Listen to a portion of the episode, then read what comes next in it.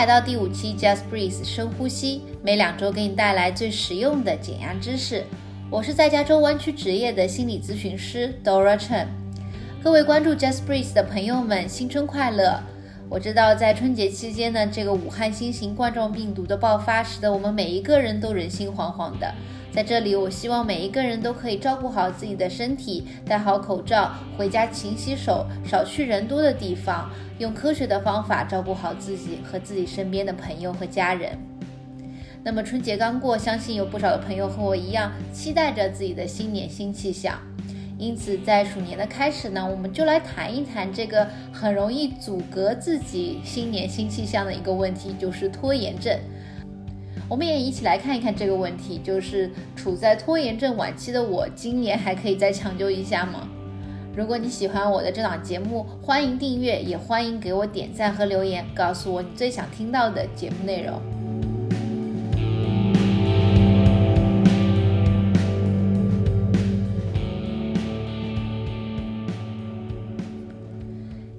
累了，我明天下班以后再去运动吧，反正也不差这一天。呃，这个报告嘛，我看完韩剧再改吧，反正午夜十二点才 due 呢。赖会床，我再睡个十分钟，反正也不会迟到。哎，以上这些话是不是听起来特别熟悉呢？明日复明日，明日何其多。这个小的时候我们就会背的这首诗，就想问你一个这样扎心的问题：二零一九年末许下的新年愿望，你的 New Year Resolution。至今你到底完成了多少呢？坚持了多久呢？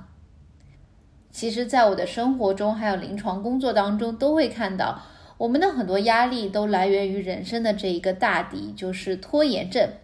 拖着拖着，一天、一周、一月，甚至是一年就过去了。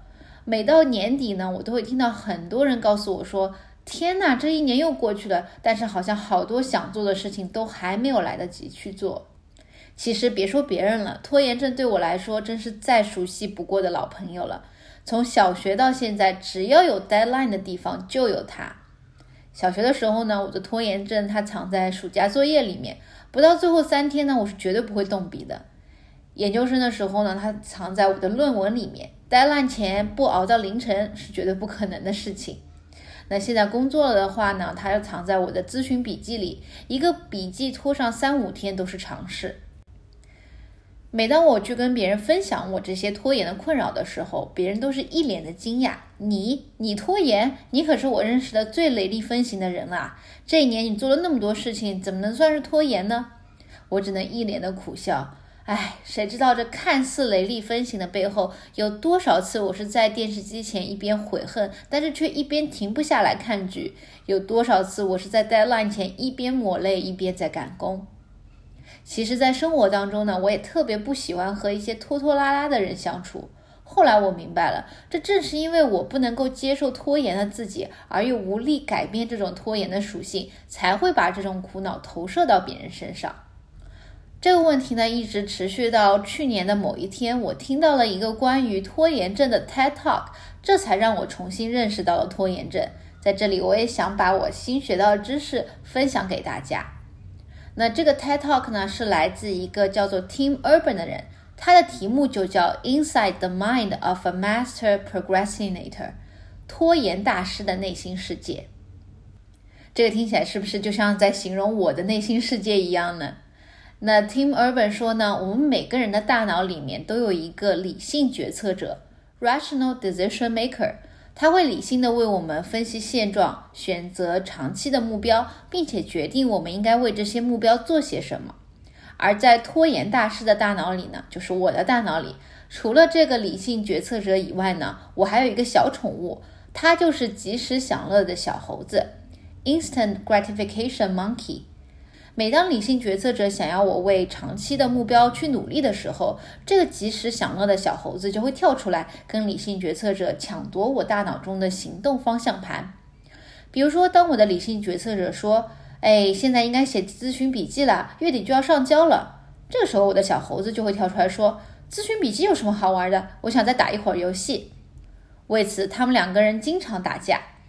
然而，当及时享乐小猴子占了上风，抢占了行动方向盘之后，我就会进入到了拖延状态。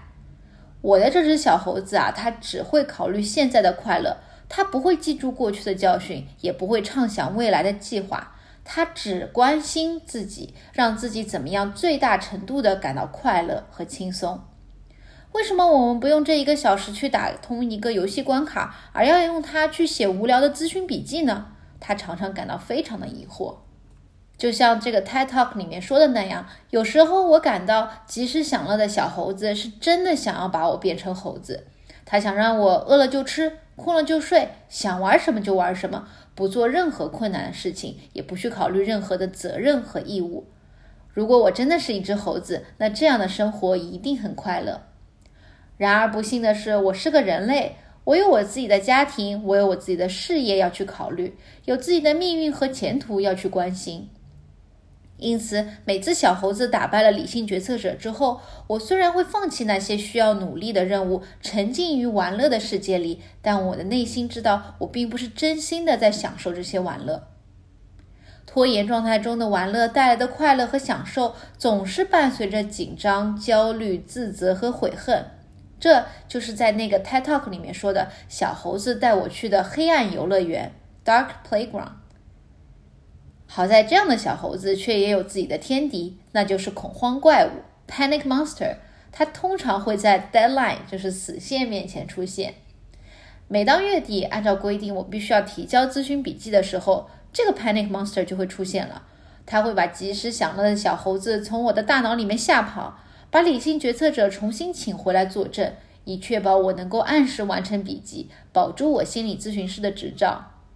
虽然这个恐慌怪物每一次都能在最后一刻帮助我完成任务，但是这个怪物的每次出现都会带来许多许多的恐慌、紧张、悔恨和自责。更何况，对于我们来说，有一些任务它根本就是没有死线的，特别是一些人生非常重要的任务，比如说我事业的长期发展、健身、陪伴家人等等。这些没有死心的重要任务，就会长期的被及时享乐的小猴子所霸占，一拖再拖，直到我们完全错过了。那么，在了解了自己的拖延症之后，我也想到了一些可以帮助自己的办法。首先，我必须要承认，所有人的脑海里面其实都有这样一个小猴子。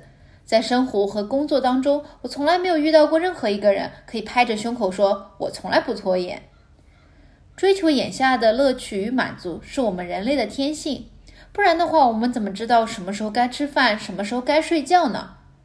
这个小猴子不仅会让我们拖延，其实也会在真正可以休息的时候，让我们尽可能的沉浸在快乐和满足当中。如果我们没有了这只及时享乐的小猴子，我们的人生一定就会变得非常无聊，非常空白。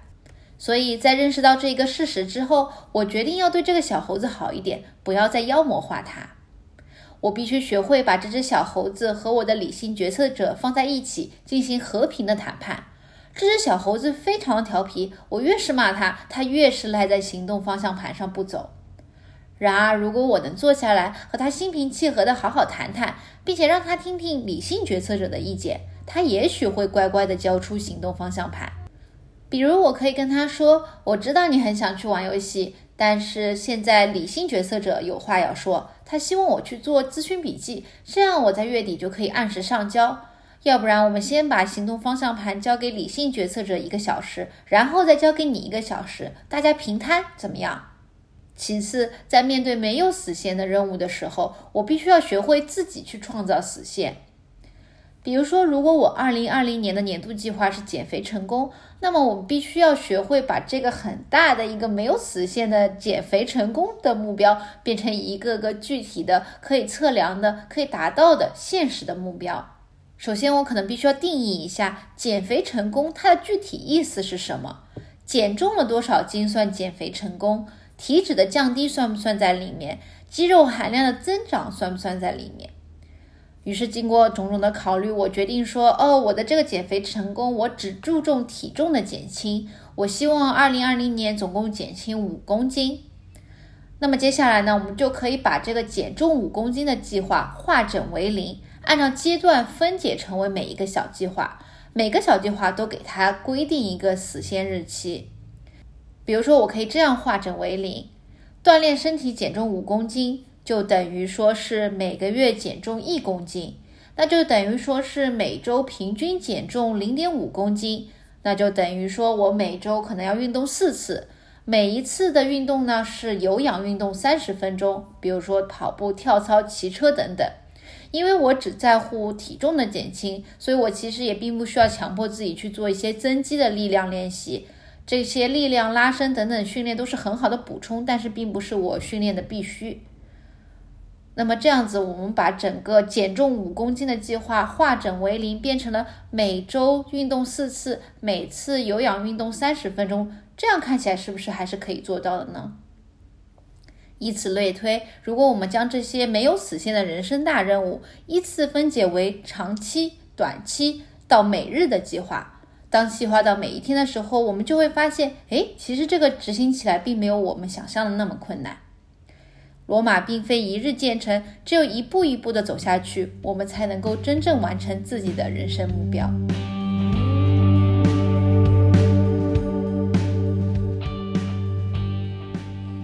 好了，今天的节目就到这里。喜欢我的节目，别忘了点击订阅。想要了解我的心理咨询服务，欢迎登录我的咨询网站 coc dot care，链接就在文案当中。那么我们下期再见啦，拜拜。